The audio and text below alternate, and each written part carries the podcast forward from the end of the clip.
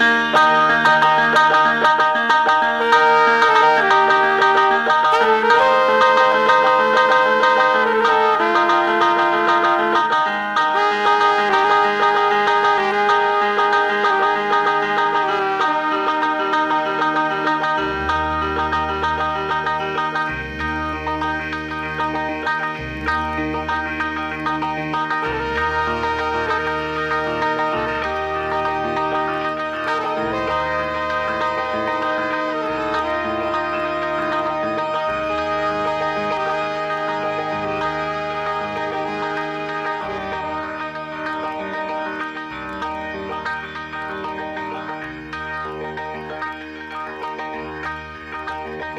Cuando la ciudad se aquieta, seres sigilosos salen de sus madrigueras y toman el aire de Radio Semilla.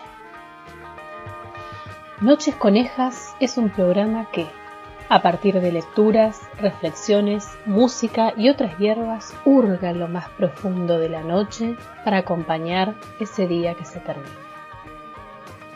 En la voz, desde una ciudad remota de Mamá Conejo, y con la presencia mesmérica en los controles del señor operador, hurga, roe, corroe laberintos del pensamiento y la cultura. Conejos que abrazan la noche y, expectantes en el éter, aguardan un amanecer distinto. Conejos sociables, tímidos, curiosos, sean bienvenidos al aire de Radio Semilla.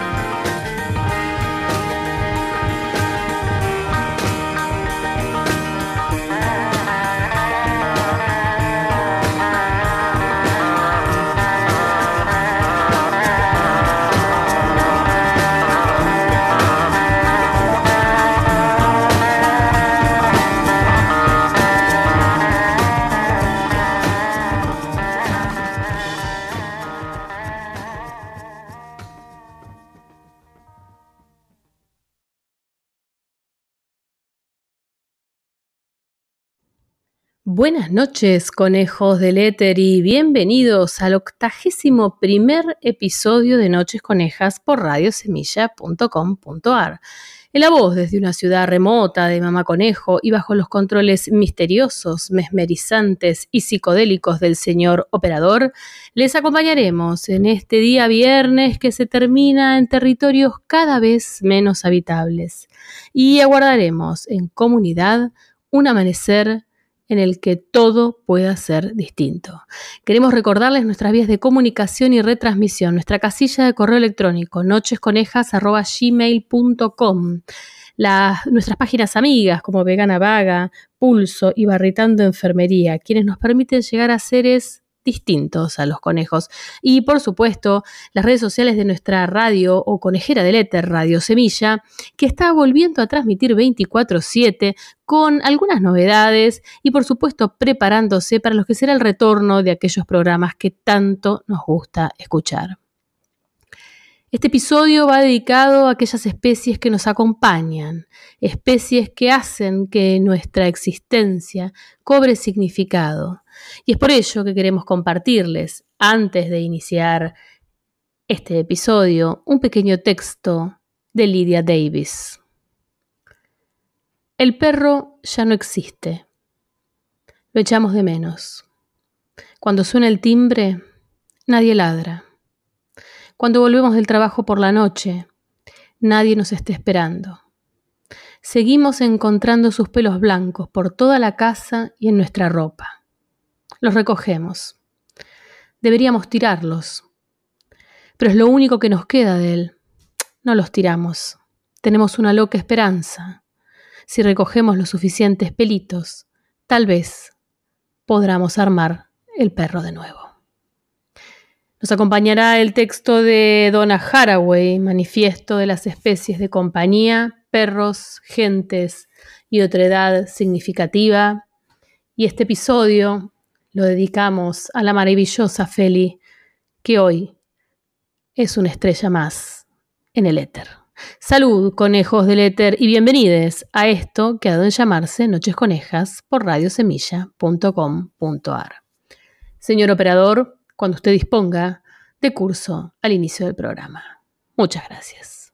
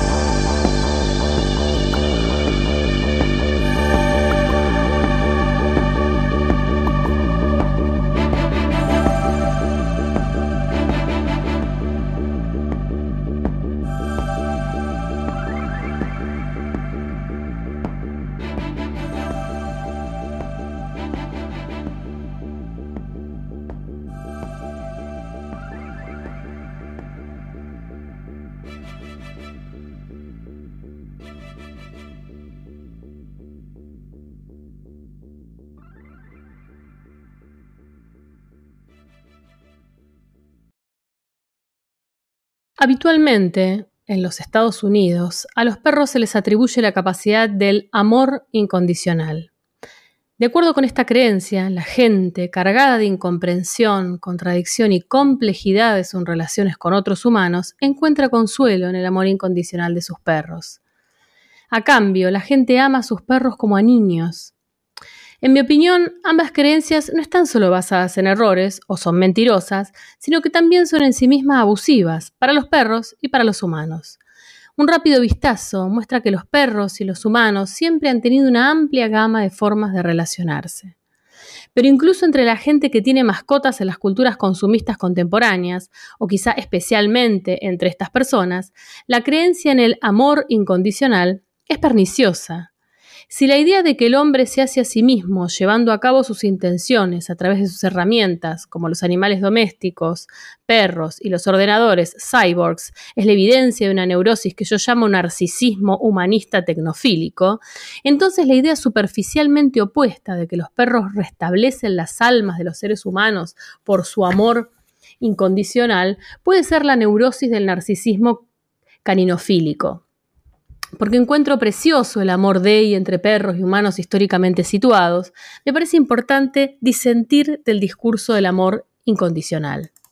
La estrafalaria obra maestra de J.R. Ackerley, My Dog Tulip, mi, mi perro tulipán, impresa por primera vez en Inglaterra en 1956 sobre la relación entre el escritor y su perra alsaciana durante los años 40 y 50, me da una vía para pensar a través de mi discrepancia.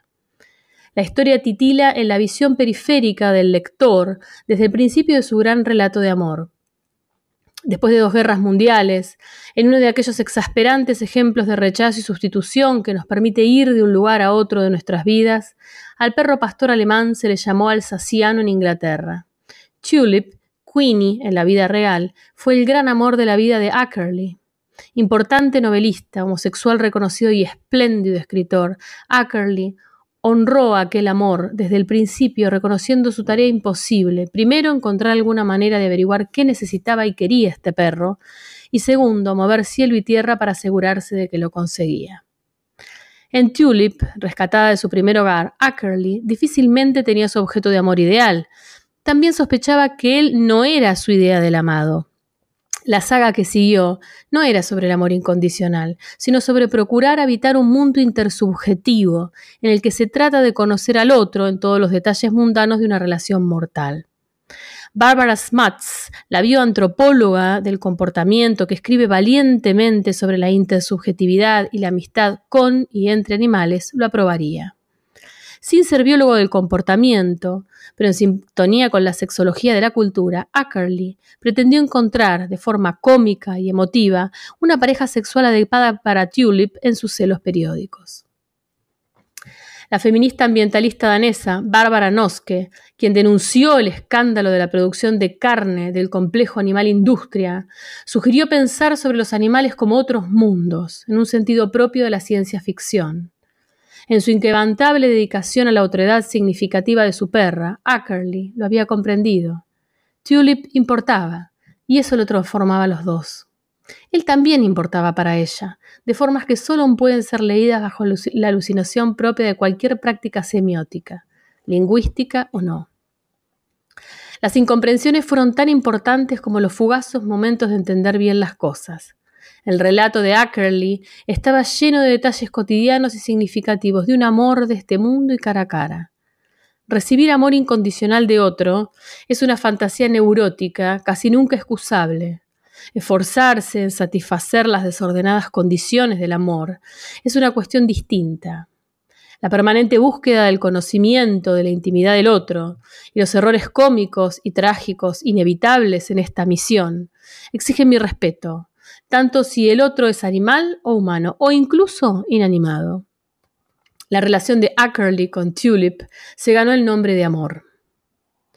He aprendido de muchos amantes de los perros. Estas personas usan la palabra amor con moderación, porque aborrecen, como los perros se toman por dependientes peluches con pelos semejantes a los niños. Por ejemplo, Linda Weiser, criadora de perros guardianes de ganado de la raza Gran Pirineo durante más de 30 años, activista de la salud en la cría y maestra en todos los aspectos del cuidado, comportamiento, historia de bienestar de estos perros. Su sentido de la responsabilidad hacia los perros y hacia las personas que los tienen es impresionante.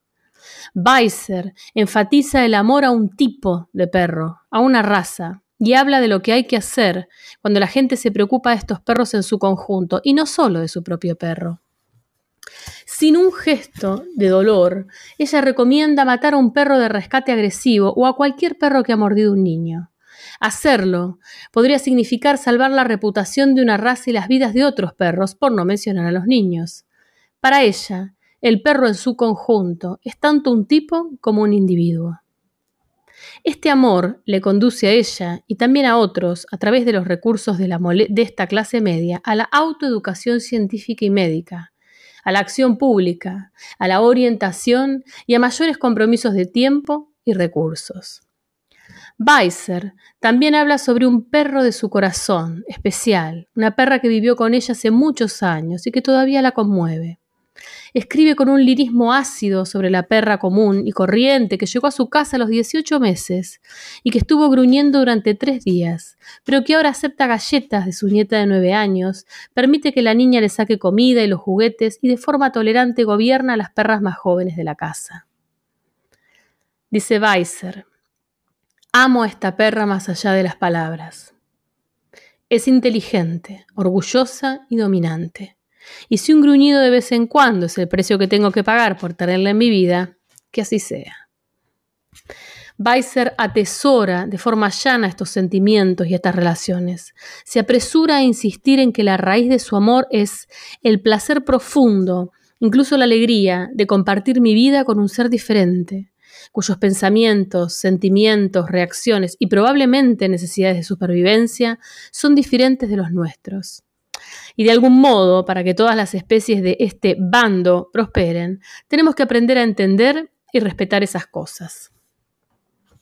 Considerar a un perro como un niño peludo, incluso metafóricamente, denigra a los perros y a los niños y habilita que los niños sean mordidos y los perros sean asesinados. En 2001, Weiser tenía 11 perros y 5 gatos en casa.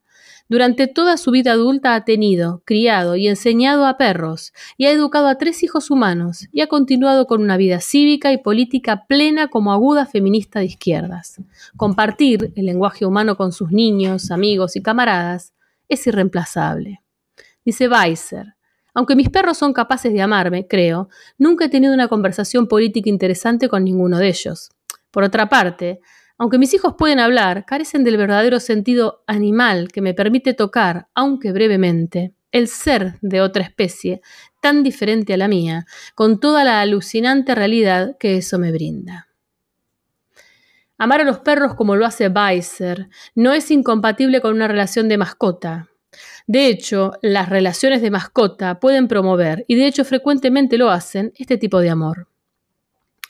Ser una mascota me parece un trabajo exigente para un perro, que requiere el autocontrol y las habilidades caninas emocionales y cognitivas que les corresponden a los buenos perros trabajadores. Muchas mascotas y gente con mascotas merecen respeto. Más aún, el juego entre los humanos y las mascotas, o simplemente pasar tiempo de forma tranquila estando juntos, trae alegría a todos los participantes. Seguramente ese es uno de los significados importantes de las especies de compañía. Sin embargo, el estatus de mascota pone al perro especialmente en riesgo en sociedades como la que yo vivo. El riesgo de abandono cuando mengua el afecto humano, cuando la conveniencia de la gente toma prioridad o cuando el perro falla en su entrega en la fantasía de amor incondicional. Muchos de los amantes verdaderos de los perros que he conocido haciendo mi investigación enfatizan la importancia que tienen para los perros los trabajos que les dejan menos vulnerables ante los caprichos consumistas de los humanos. Weiser reconoce a muchos ganaderos cuyos perros guardianes son respetados por el trabajo que hacen. Algunos son amados y otros no. Pero su valor no depende de una economía de los afectos. En concreto, el valor de los perros y su vida no depende de la percepción humana de que los perros los aman. Más bien, el perro tiene que hacer su trabajo y como dice Weiser, el resto es un añadido. Donald McKay, el astuto escritor y entrenador de perros pastores border collie, está de acuerdo. Sus novelas Nope, La esperanza de Nop, y Nop's Trial, La prueba de Nop, son una soberbia introducción a las potentes relaciones entre los perros pastores trabajadores y sus dueños. McKay apunta a que los perros pastores trabajadores como categoría están en un lugar entre el ganado y un compañero de trabajo. Una consecuencia de ese estatus es que el criterio del perro puede, en ocasiones, ser mejor que el del humano en el trabajo. Respeto y confianza, no amor, son las críticas demandas de una buena relación laboral entre estos perros y sus humanos. La vida del perro depende más de la habilidad y de una economía rural que no colapse y menos de una fantasía problemática. En su fervor por poner en primer plano la necesidad de la crianza, del entrenamiento y del trabajo para mantener las preciosas habilidades de pastoreo de la raza que él mejor conoce y por la que más se preocupa, creo que McCaig a veces devalúa y describe mal tanto las relaciones de mascota como las de las actividades deportivas del mundo canino. También sospecho que su trato con estos perros bien podría ser llamado amor si esa palabra no estuviera tan corrompida por la infantilización de los perros en nuestra cultura y por nuestro rechazo a honrar a la diferencia. Las naturoculturas caninas necesitan de su insistencia en, la funcionalidad del perro, preservada solo para las prácticas deliberadas vinculadas con el trabajo, incluyendo la cría y oficios económicamente viables. Necesitamos el conocimiento de Weiser y McKay sobre el trabajo de un tipo de perro, sobre el perro en su conjunto y sobre la especificidad de los perros. De otro modo, el amor mata incondicionalmente tanto a los tipos como a los individuos.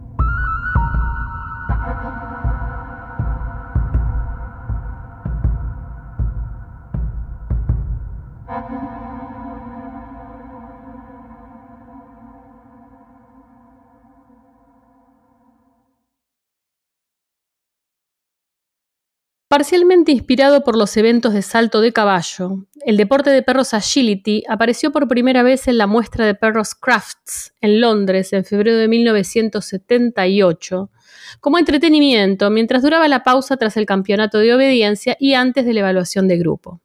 También en el pedigrí de Agility estaba el entrenamiento de los perros policía, que comenzó en Londres en 1946 y que usaba obstáculos como la rampa de gran inclinación que el ejército ya había adoptado para sus cuerpos caninos. Los Dog Working Trials, una exigente competición británica que incluía salto de barras de un metro, salto de panel de dos metros y salto de longitud de tres metros, añadieron una tercera pata al origen familiar del agility.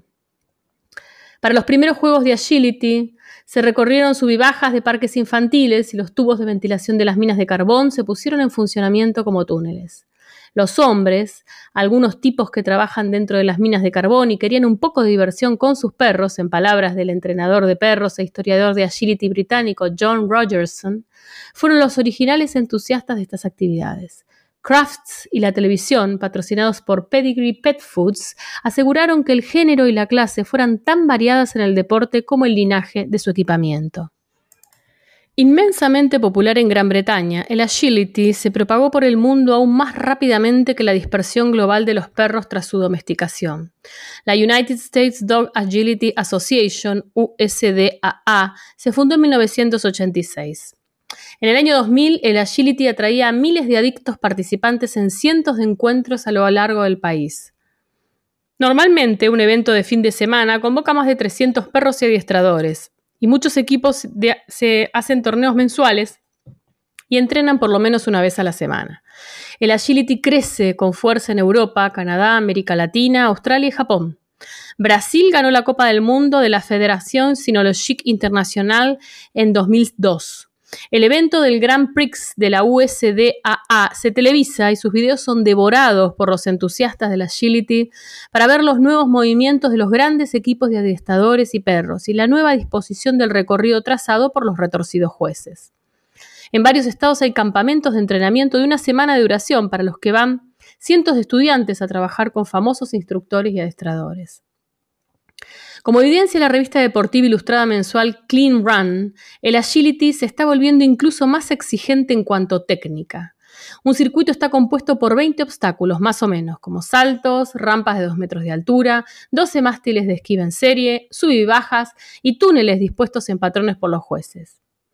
Los diferentes juegos, llamados de formas tales como snooker, gamblers, pares, salto con obstáculos, túneles y estándar, incluyen diferentes configuraciones de obstáculos y normas y requieren diversas estrategias. Los jugadores ven los circuitos por primera vez en el día del evento y recorrerlos durante 10 minutos más o menos para planear las carreras. Los perros no ven el circuito hasta que lo están de hecho corriendo.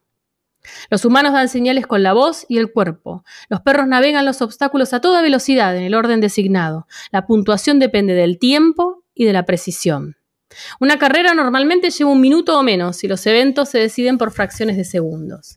El agility depende de las rápidas contracciones nerviosas de los músculos, del esqueleto y de las neuronas. Dependiendo de la organización que lo patrocine, un equipo de perro y humano corre dos a ocho eventos al día. El reconocimiento de los patrones de obstáculos, el conocimiento de los movimientos, la habilidad para los obstáculos difíciles y la perfección en la coordinación y la comunicación entre perro y adiestrador son las claves para una buena carrera. El agility puede ser caro. Viajar, acampar, las cuotas de inscripción y el entrenamiento fácilmente ascienden a 2.500 dólares al año. Para ser bueno, el equipo necesita practicar varias veces a la semana y estar físicamente en forma. El tiempo que demanda no es trivial para los perros ni para la gente. En los Estados Unidos, las mujeres blancas de mediana edad y clase dominan numéricamente el deporte. Los mejores jugadores a nivel internacional son más variados en género, color y edad, pero probablemente no en clase. Todo tipo de perros juegan y ganan, pero razas particulares, Border Collies, pastores de las Islas Shetland, Jack Russell Terriers, sobresalen por el nivel de su salto en alto. El deporte es estrictamente amateur, organizado y jugado por voluntarios y participantes. Ann Leffer y Dare Gillespie, sociólogos de Utah que estudian y juegan al deporte, hablan sobre la agility en términos de pasatiempo apasionado, que problematiza el punto de contacto entre lo público y privado y trabajo el ocio. Lucho por convencer a mi padre, periodista deportivo, de que la agility debería dar un codazo para apartar al fútbol y tomar su legítimo lugar en la televisión junto con el tenis de primer nivel. Más allá del simple y personal hecho de la felicidad que me proporcionan el tiempo y el trabajo con mis perros, ¿por qué me importa esto? De hecho, en un mundo lleno de tantas crisis ecológicas y políticas urgentes, ¿cómo me puede importar? El amor, el compromiso y el anhelo de talento compartido no es un juego de suma cero. Actos de amor, como el entrenamiento en el sentido de Vicky Hearn, engendran actos de amor, como preocuparse de y por otros mundos concatenados y emergentes. Ese es el meollo de mi manifiesto de las especies de compañía. Experimento el agility como un bien particular en sí mismo y también como un modo de hacerme más terrenal, es decir, más alerta de las demandas de la otredad significativa en todas las escalas que el hacer mundos más habitables demande.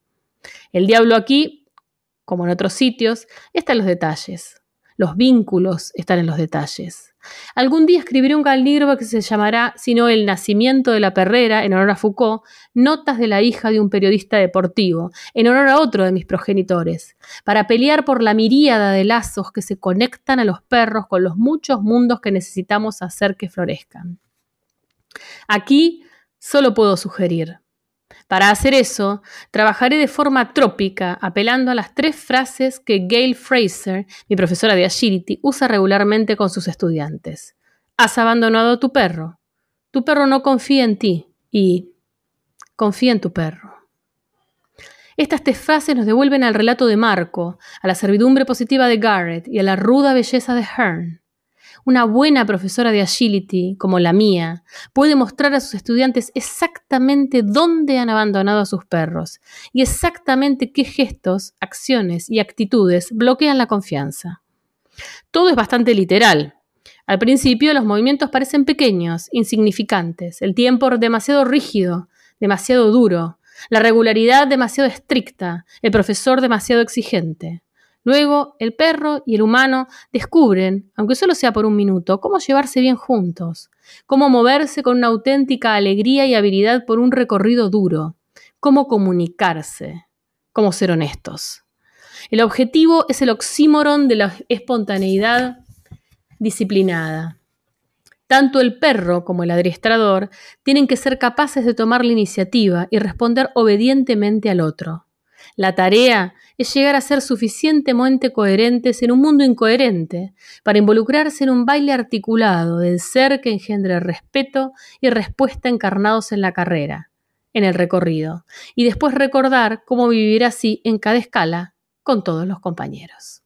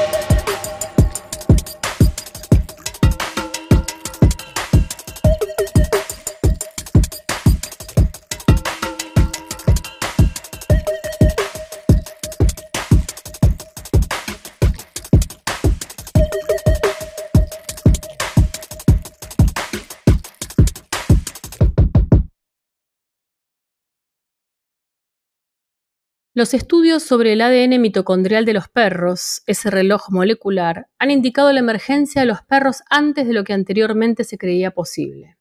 El experimento del laboratorio de Carl Spilá y y Robert Wayne en 1997 defendió la segmentación de los perros de entre los lobos hace 150.000 años, es decir, en el origen del Homo sapiens sapiens.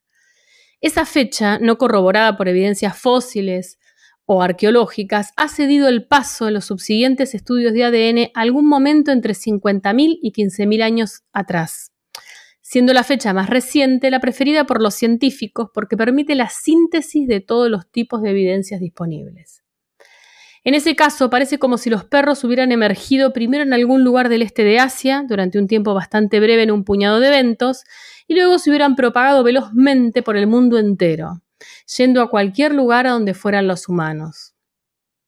Muchos analistas argumentan que el escenario más probable de aparición se compone de unos lobos aspirantes a perros que van comenzando a aprovechar las bonanzas calóricas provistas por los basureros humanos.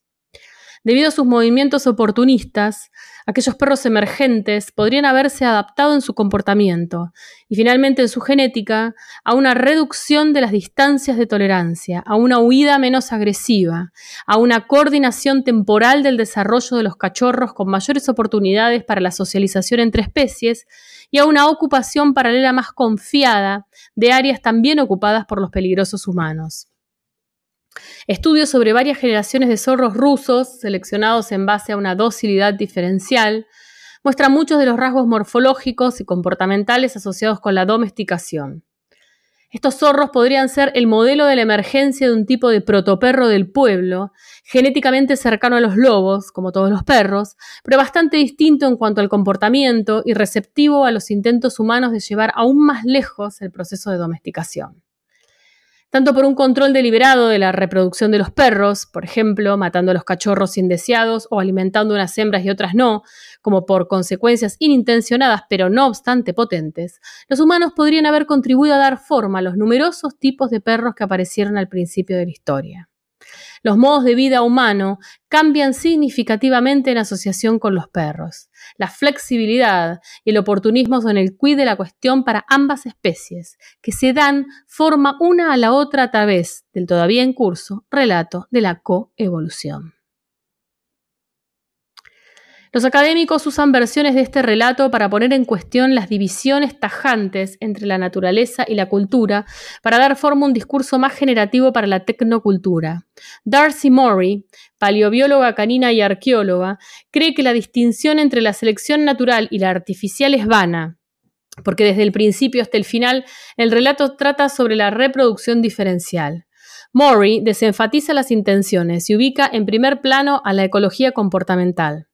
Ed Russell, historiador medioambiental, historiador de la tecnología e investigación en ciencias naturales, argumenta que la evolución de las razas de perro es un capítulo en la historia de la biotecnología.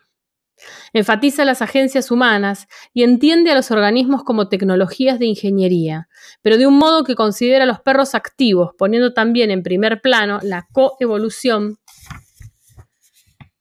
en curso entre las culturas humanas y los perros. El escritor científico Stephen Budansky insiste en que la domesticación en general, incluyendo la domesticación de los perros, es una estrategia evolutiva exitosa que beneficia tanto a los humanos como a sus especies asociadas. Se pueden multiplicar los ejemplos.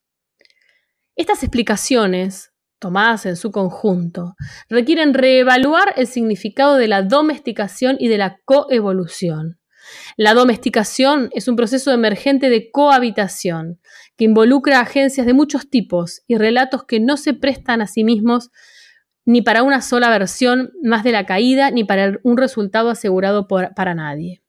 Cohabitar no significa erizarse o acariciar. Las especies de compañía no son camaradas solidarios prestos a las discusiones anarquistas de principios del siglo XX en Greenwich Village. La relación es multiforme, está en juego, es inacabada y significativa. La coevolución tiene que ser definida de forma más amplia de lo que los biólogos generalmente lo hacen. Por supuesto, la adaptación mutua de las morfologías visibles, como las estructuras sexuales de las flores y los órganos de sus insectos polinizadores, es coevolución. Pero es un error ver las alteraciones de los cuerpos y de las mentes de los perros como biológica y los cambios en las vidas y cuerpos humanos, por ejemplo en la emergencia de las sociedades agricultoras y ganaderas, como culturales y no tanto como coevolución. Cuanto menos, sospecho que el genoma humano contiene un registro molecular considerable de los patógenos de sus especies de compañía, incluyendo a los perros. Los sistemas inmunológicos no son una parte menor dentro de las naturoculturas. Determinan dónde pueden vivir los organismos, incluyendo a las personas, y con quién. La historia de la gripe es inimaginable sin el concepto de la coevolución de humanos, cerdos, aves y virus. Pero la enfermedad no puede abarcar todo el relato biosocial. Algunos comentaristas piensan que incluso algo tan fundamental como la hipertrofiada capacidad biológica humana para el habla emergió como consecuencia de las labores de los, de los perros incluyeran las tareas de seguir rastros y alertar con sonidos, lo cual liberó el rostro humano, su garganta y su cerebro para conversar. Soy escéptica de tal explicación, pero estoy segura que una vez que reduzcamos nuestra propia reacción de lucha o huida ante las naturoculturas emergentes y dejemos de ver solo el reduccionismo biológico o la singularidad cultural, tanto las personas como los animales se verán diferentes. Me siento alentada por las recientes ideas sobre la biología ecológica del desarrollo, o eco-devo, en términos del biólogo del desarrollo e historiador de la ciencia Scott Gilbert. Los detonantes y el ritmo del desarrollo son los objetos clave para que esta joven ciencia sea posible gracias a las nuevas técnicas moleculares y a los recursos discursivos de varias disciplinas.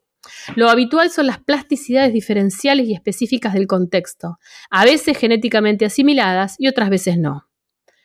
Cómo los organismos integran la información ambiental y genética a todos los niveles, desde lo muy pequeño hasta lo muy grande, determina en lo que se convierten. No hay tiempo ni lugar en el que la genética termina y comienza lo ambiental, y el determinismo genético es, en el mejor de los casos, una palabra local para las estrechas plasticidades ecológicas del desarrollo. El ancho y largo mundo está lleno de vida presuntuosa. Por ejemplo, Margaret McFall Nye ha mostrado que los órganos fotosensibles del calamar Euprima scolopes, se desarrollan normalmente solo si el embrión ha sido colonizado por la bacteria luminiscente Vibrio. De forma similar, el tejido intestinal de los humanos no se puede desarrollar normalmente sin su colonización por la flora intestinal. La diversidad de las formas animales de la Tierra emergió en la sopa bacteriana de los salados océanos. Todos los escenarios de las historias de vida de los animales en evolución tienen que adaptarse a las ansiosas bacterias que lo colonizan por dentro y por fuera. Los patrones del desarrollo de las formas de vida complejas son propicios a mostrar la historia de estas adaptaciones, una vez que los científicos averiguan cómo buscar la evidencia. Los seres terrestres son prensiles, oportunistas, preparados para unirse con compañeros disimilares en algo nuevo, algo simbiogenético. Las especies de compañía co-constitutivas y la coevolución son la norma, no la excepción. Estos argumentos son trópicos para mi manifiesto, pero la carne y la figura no están alejados. Los tropos son lo que nos hace querer mirar y necesitar escuchar las sorpresas que nos hacen salir de nuestras casillas heredadas.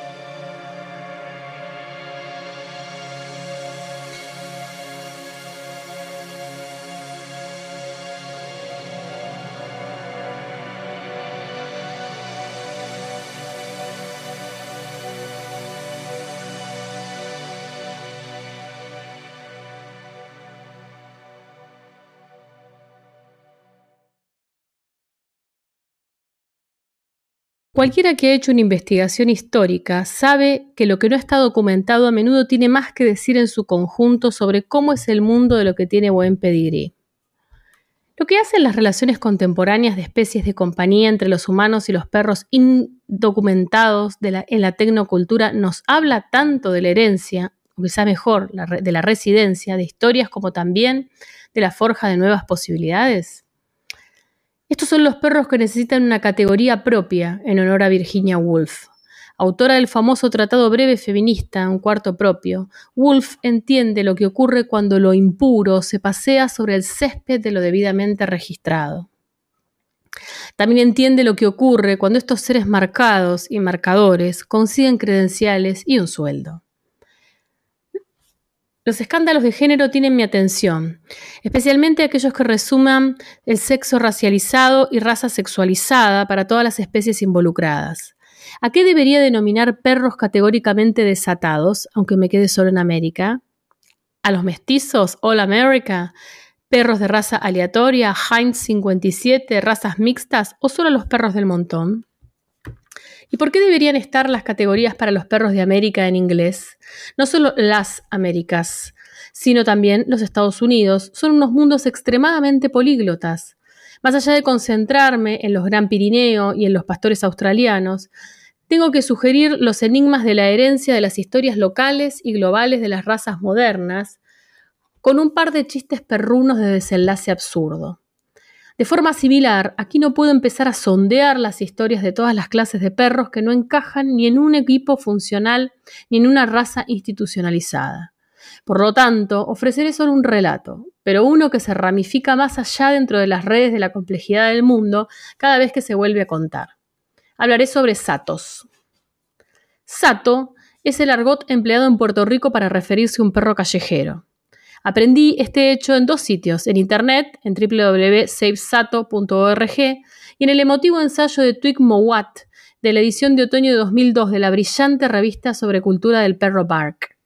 Estos dos sitios se estrellaron contra mí de lleno en las naturoculturas de lo que se llama educadamente modernización.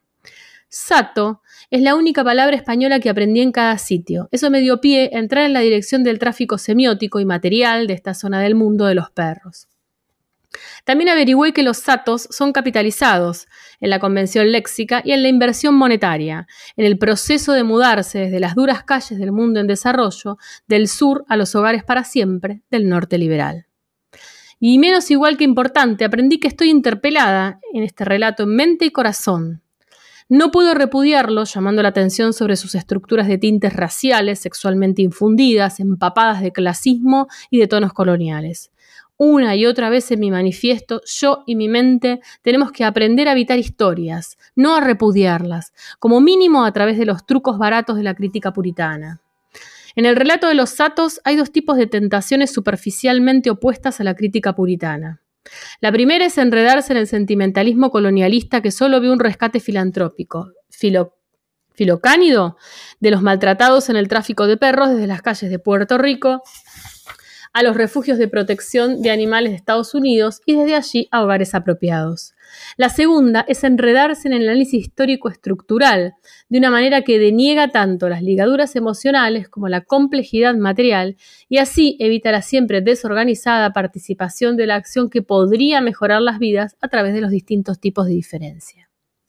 Cerca de 10.000 perros puertorriqueños han hecho la transición desde la vida callejera hasta los hogares suburbanos desde 1996, cuando el trabajador de aerolínea Chantal Robles, de San Juan, formó equipo con Karen Fehrenbach, que visitó la isla desde Arkansas para fundar la Save Esato Foundation. Los hechos que le llevaron a la acción son bochornosos. Millones de perros fértiles, habitualmente enfermos y hambrientos, hurgaban en busca de comida y refugio en los vecindarios empobrecidos, lugares de construcción, basureros, estaciones de servicio, los estacionamientos de los locales de comida rápida y las zonas de venta de droga en Puerto Rico. Los perros son rurales y urbanos, grandes y pequeños, reconocibles por una raza institucionalizada y vulgares por no tener raza en absoluto. Son mayoritariamente jóvenes. Los perros silvestres no tienden a llegar a viejos. Y hay muchos cachorros, tanto abandonados por la gente como nacidos de perras callejeras. Los refugios de animales en Puerto Rico principalmente matan a los perros y a los gatos que les entregan o que recogen en sus recorridas. A veces, Estos animales recogidos se acogen y se cuidan, pero tienen una vida dura, vulnerable a las enfermedades y, a la acción oficial. Las condiciones en los refugios municipales son el contenido de una película de terror de los derechos de los animales. Muchísimos perros de todos tipos en Puerto Rico son, por supuesto, muy bien cuidados. Tanto los pobres como los ricos son animales amados. Pero si la gente abandona a un perro, son bastante más propensos a dejarlo suelto que a llevarle o llevarla a un refugio mal financiado y con poco personal que está dispuesto a matar a sus cargas. Es más, la ética de la esterilización de perros y gatos, saludable para los animales, basada en la clase, la nación y la cultura, no se ha difundido en Puerto Rico o en parte de Europa y algunos lugares de Estados Unidos. La esterilización obligatoria y el control reproductivo tienen una historia muy accidentada en Puerto Rico, incluso cuando se restringe la propia memoria histórica a, las políticas, a políticas para las especies no humanas. Por lo menos, la noción de que el único perro apropiado es un perro estéril, excepto para aquellos bajo el cuidado de un criador responsable, según el punto de vista de quién nos lleva al fantástico mundo del biopoder y su aparato tecnocultural en la metrópolis y en las colonias, Puerto Rico estando una metrópolis como una colonia. Nada de esto elimina el hecho de que los perros silvestres fértiles tienen sexo, paren un montón de cachorros que no pueden alimentar y mueren de horribles enfermedades con gran dolor y en gran número. No es una narrativa, para empeorar la situación, Puerto Rico no está más libre que los Estados Unidos de gente perversa y abusadora de todas las clases sociales, que infligen daños extremos, tanto mentales como físicos, sobre los animales, de forma deliberada e indiferente. Los animales sin hogar, como las personas sin hogar, son el blanco de las zonas de comercio libre, o quizás mejor, de fuego libre. La acción que llevaron a cabo Robles, Fechenbach y sus seguidores es, para mí, tan inspiradora como perturbadora. Establecieron y mantuvieron un refugio privado para perros en San Juan, que funcionaba como una casa transitoria para los perros en su camino hacia la adopción internacional, principalmente.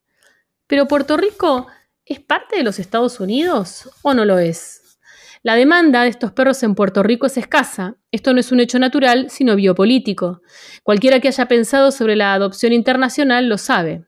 La Save Esato Foundation recauda fondos, entrena voluntarios para traer el refugio a perros y algunos gatos, sin traumatizarlos más aún, organiza a los veterinarios puertorriqueños que van a tratar y a esterilizar a los animales en forma gratuita, socializa a los futuros adoptados en las maneras propias del norte, les prepara los papeles y acuerda con las aerolíneas embarcar alrededor de 30 perros a la semana en vuelos comerciales hacia una red de refugios de algunos estados, principalmente del noroeste, donde no se matan animales. Después del 11 de septiembre se recluta a turistas que embarcan en vuelos que parten de San Juan para que declaren que las jaulas de perros emigrados son su equipaje personal, con lo que el aparato antiterrorista no puede parar el canal de rescate. La fundación mantiene una página web en inglés para informar a su potencial audiencia adoptiva y para unir a los grupos de apoyo a la gente que se lleva a los perros, según palabras de la página web, a sus familias para siempre. La página está llena de testimonios de adopción exitosa, relatos de horror preadoptivos, fotos de antes y después, invitaciones a pasar a la acción y a contribuir con dinero, información para encontrar un sato para adoptar y vínculos útiles para la cibercultura canina. Una persona en Puerto Rico puede convertirse en un miembro de Save Sato Foundation rescatando un mínimo de cinco perros al mes. Los voluntarios pagan lo que cueste principalmente de sus bolsillos, encuentran, alimentan y cuidan los perros antes de meterlos en jaulas y llevarlos a su casa provisional. Los cachorros y los jóvenes son la primera prioridad, pero no son los únicos seleccionados. Los perros que están demasiado enfermos para recuperarse reciben eutanasia, pero algunos perros severamente dañados y enfermos se recuperan y encuentran una ubicación. Todo tipo de personas se convierten en voluntarios. La página web cuenta sobre una mujer anciana viviendo de la seguridad social, que estaba ella misma cerca de la bendicidad y que reclutó a gente sin hogar para cuidar y recoger perros, a los cuales pagaba 5 dólares sus exiguos fondos propios por cada uno. Conocer el género de semejante relato no acalla su poder o su verdad. Las fotos de la página parecen ser en su mayoría de mujeres puertorriqueñas de clase media, pero la heterogeneidad en la Save Sato Foundation no está reservada solo para los perros. El avión es un instrumento en una serie de tecnologías transformadoras del sujeto. Los perros que salen del vientre del avión son sujetos de un contrato social diferente de aquel en el que nacieron. Sin embargo, no cualquier animal puertorriqueño llega a tener su segundo nacimiento de este útero de aluminio. Los perros pequeños, como las niñas de escena humana, son el estándar dorado en el mercado de adopción de los perros. El miedo estadounidense a la, agresión del otro conoce pocas ataduras y desde luego no aquellas de la especie o del sexo. Para seguir con el argumento, necesitamos llegar al aeropuerto del aeropuerto al excelente refugio de Sterling, Massachusetts, que ha ubicado a más de 2.000 satos y cerca de un centenar de gatos desde que se unió al programa en 1999. Una vez más, encuentro mi orientación en la exuberante cibercultura canina. Los refugios del noroeste de los Estados Unidos en general tienen pocos perros que pesen entre 5 y 6 kilos libras para satisfacer la demanda. Ser dueño o guardián de un perro de tamaño mediano, esterilizado, recuperado y obediente otorga un alto estatus en buena parte del mundo canino de los Estados Unidos. Parte de este estatus proviene del orgullo por no haber sucumbido a los discursos eugenésicos que continúan pululando en los mundos de los perros de pura raza.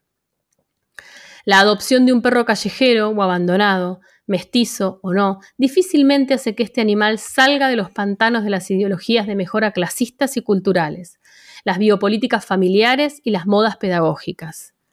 De hecho, el eugenésico y otros discursos de mejora de la vida moderna tienen tantos ancestros compartidos y hermanos vivos que el coeficiente de cruzamiento se excede incluso a los de la cópula padre-hija.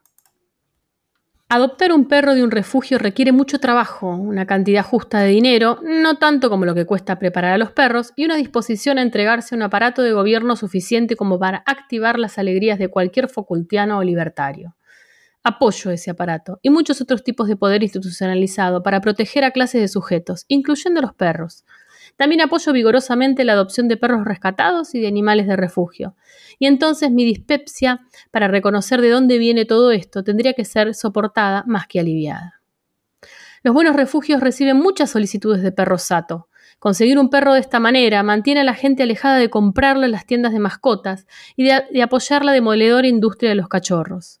El refugio Sterling nos dice que el 99% de los cachorros llevados allí desde los Estados Unidos son perros medianos, tirando a grandes, todos los cuales lograron adopción.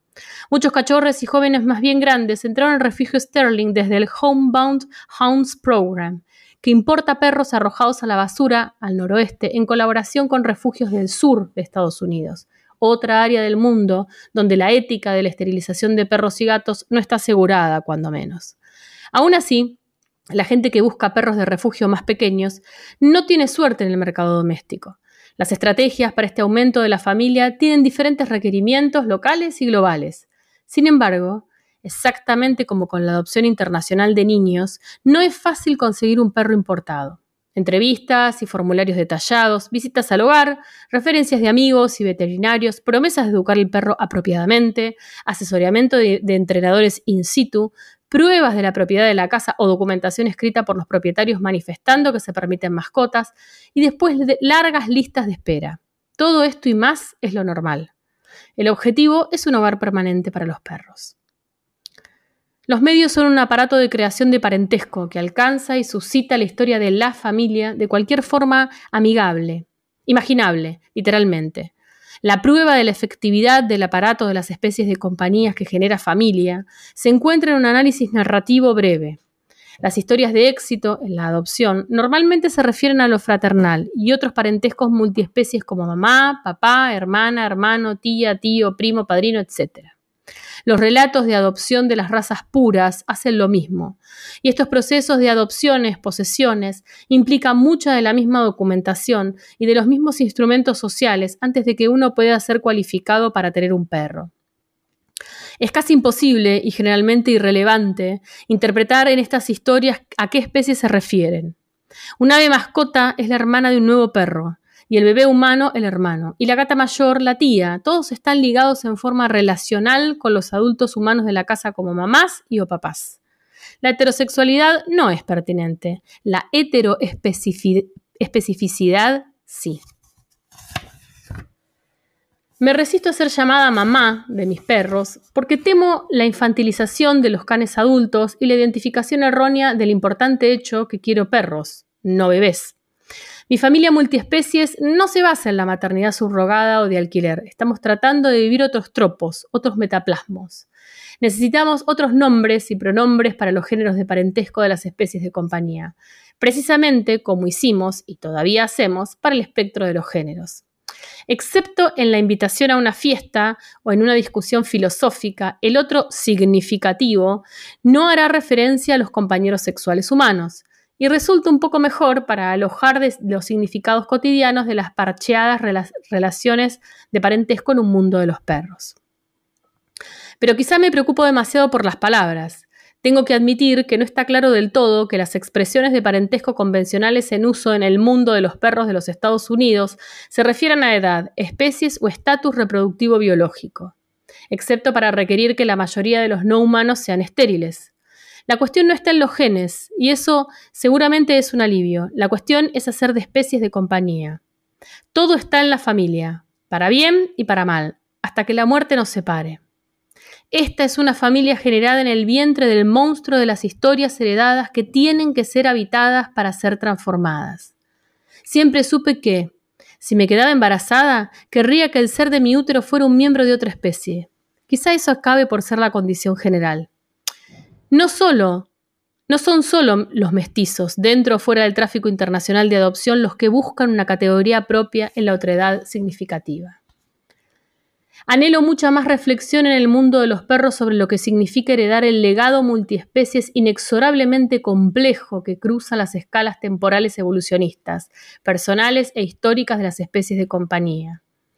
Cada raza registrada, de hecho, cada perro, está inmerso en prácticas y relatos que pueden y deben atar a la gente de los perros en miríadas de historias de trabajo vivo, de formaciones, de clase, decisiones de género y sexo, categorías raciales y otros estratos locales y globales. La mayoría de los perros de la Tierra no son miembros de razas institucionalizadas. Los perros de pueblo, los rurales y los perros callejeros urbanos acarrean su propia otredad significativa para la gente entre la que viven, y no solo para la gente como yo. No son ni los perros callejeros ni los llamados en el mundo desarrollado perros de razas aleatorias, como los tipos funcionales de perros que emergen en economías y ecologías que han dejado de florecer. Los animales abandonados puertorriqueños llamados satos se convierten en miembros de las familias para siempre de Massachusetts, fuera de las historias de complejidad y consecuencias pasmosas. En las naturoculturas actuales, las razas podrían ser medios necesarios, si bien con defectos profundos, para continuar con los tipos de perros útiles de los que provenían. Los actuales rancheros estadounidenses tienen que tener más miedo a los constructores de San Francisco o Denver que a los lobos, sin importar a qué distancia lleguen de los parques o de los nativos americanos, sin importar cuán efectivos sean en el juzgado. En mi propia naturocultura personal e histórica, conozco en mis carnes que, en gran medida, la gente blanca, de clase media, de la tierra de los piris y de los ausíes, tienen la responsabilidad, hasta ahora inarticulada, de participar en la reimaginación de las ecologías de las praderas y en formas de vida que fueron condenadas, en buena parte, por las prácticas ganaderas que requerían el trabajo de estos perros. A través de sus perros, la gente como yo Estamos atados a los derechos de soberanía indígena, a la supervivencia de la economía ranchera y ecológica, a la radical reforma del complejo de la industria cárnica, a la justicia racial, a las consecuencias de la guerra y la migración y a las instituciones de la tecnocultura. Se trata, en palabras de Helen Barron, de llevarse bien juntos. Cuando la raza pura, Cayenne, el raza mixta, Roland y yo nos tocamos, encarnamos en nuestro ser las conexiones de los perros con la gente que nos hicieron posibles. Cuando acaricio al sensual gran Pirineo de mi compañera, Susan Caudil, Wilhelm, también toco a los lobos grises canadienses reubicados, a los enormes osos eslovacos y a la ecología de la restauración internacional, así como a los perros de exhibición y las economías pastoriles multinacionales. Junto con el perro en su totalidad, necesitamos el legado en su totalidad, lo cual es, después de todo, lo que hace posible las especies de compañía en su conjunto. De forma no tan extraña, todas esas totalidades son nudos no euclidianos de conexiones parciales. Habitando ese legado sin la pose de la inocencia, podríamos tener la esperanza en la creativa gracia del juego.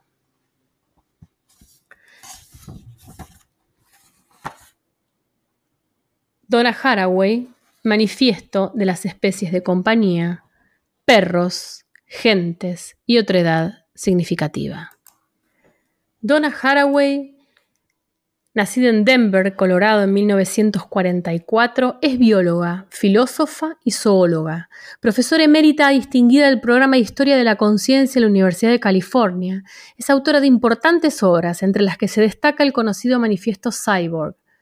Haraway se graduó en zoología y filosofía en el año 1966 en el Colorado College, obteniendo la beca de la Fundación Bether.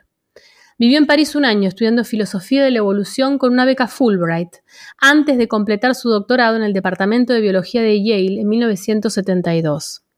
Escribió su tesis sobre las funciones de la metáfora en la configuración de la investigación en biología del desarrollo en el siglo XX. Haraway ha enseñado estudios de la mujer en la Universidad de Hawái y en la Universidad de Johns Hopkins pero la mayor contribución de Haraway vino durante sus años de docente de posgrado en el reconocido Departamento de Historia de la Conciencia en la University of California, Santa Cruz, integrando el staff junto a Hayden White, Teresa de Lauretis, Angela Davis y James Clifford. En septiembre de 2000, Haraway fue premiada con altos honores por la Society for Social Studies of Science con el premio J. D. Bernal, Haraway es hoy en día una de las principales pensadoras acerca de la relación entre las personas y las máquinas. Sus ideas han detonado una explosión de debates en áreas tan diversas como primatología, filosofía y biología del desarrollo. Actualmente encontró un lugar destacado en los debates configurados en torno al antropoceno, donde argumenta a favor de una política multiespecies. Aunque en sus textos Haraway utiliza la tecnología a través de la metáfora del cyborg, a la vez es crítica con las consecuencias de lo tecnológico. La idea de que las máquinas pueden contribuir a la liberación es algo que las feministas y las mujeres deberían considerar críticamente.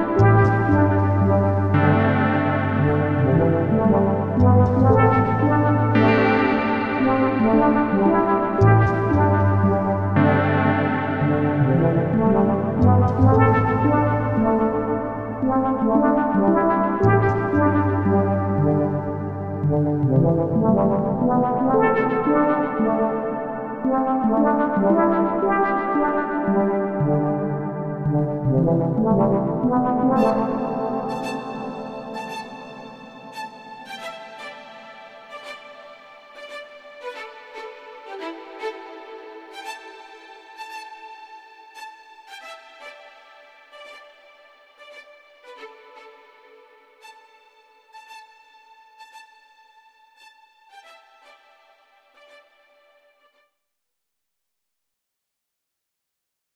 Y de este modo, queridos conejes del éter, hemos llegado al final del octagésimo primer episodio de Noches Conejas por radiosemilla.com.ar. Espero haya sido de su gusto el texto circulado, así como la música que hemos compartido en esta conejera del éter y que en la cual nos acompañan todas aquellas pequeñas lucecitas que se encienden viernes tras viernes y nos permiten generar comunidad. Será entonces momento de encontrarnos el viernes que viene en esto que ha dado en llamarse Noches Conejas por radiosemilla.com.ar. Salud, conejos del éter, y le solicitamos al señor operador de curso al cierre del programa. Muchas gracias.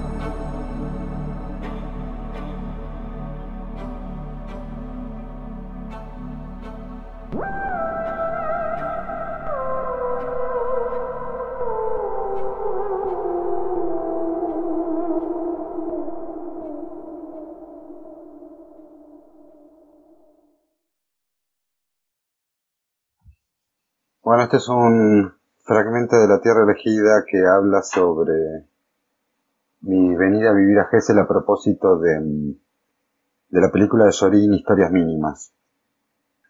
Sé que aquellos que parten hoy a vivir al interior del país van en busca de la pequeña historia en lugar del gran relato, de la dignidad en lugar del triunfo, de lo que vale en lugar de lo que cuesta.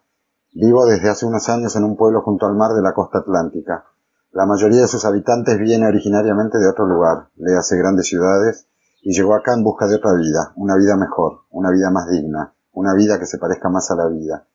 Una de las primeras y quizá la más útil de las cosas que descubre el recién llegado a un pueblo como este es que tiene eso en común con sus vecinos, los que llegaron antes que él. Debajo de la diversidad hay algo que los iguala, algo que los hermana, porque es precisamente a través de esa pregunta que la gente se va conociendo acá. ¿Por qué viniste? El recuerdo de mis primeros meses acá es una sucesión de historias diferentes, la de los vecinos que fui conociendo y me fueron contando cómo fue para ellos venirse acá, empezar de nuevo. Esos relatos nos fueron enseñando, a mi mujer, a mi hija y a mí, un sinfín de pequeñas cosas que nos hubiera llevado muchísimo más tiempo, esfuerzo y angustias aprender solos. Mi oficio consiste en, contar historias. El origen de ese oficio, de esa vocación, es fácil de rastrear. Me gusta que me cuenten historias. Pocas cosas me gustan más desde que era chico. Pocas cosas me han enseñado más desde que tengo uso de razón. La historia, con mayúscula, está en todas partes, porque estamos rodeados de historias. Los desvelos cotidianos de cada uno de nosotros, nuestras pequeñas historias, conforman la historia del lugar donde vivimos, y así se construye la historia con mayúscula, generación tras generación cómo contamos la historia y cómo escuchamos la historia que nos cuenta.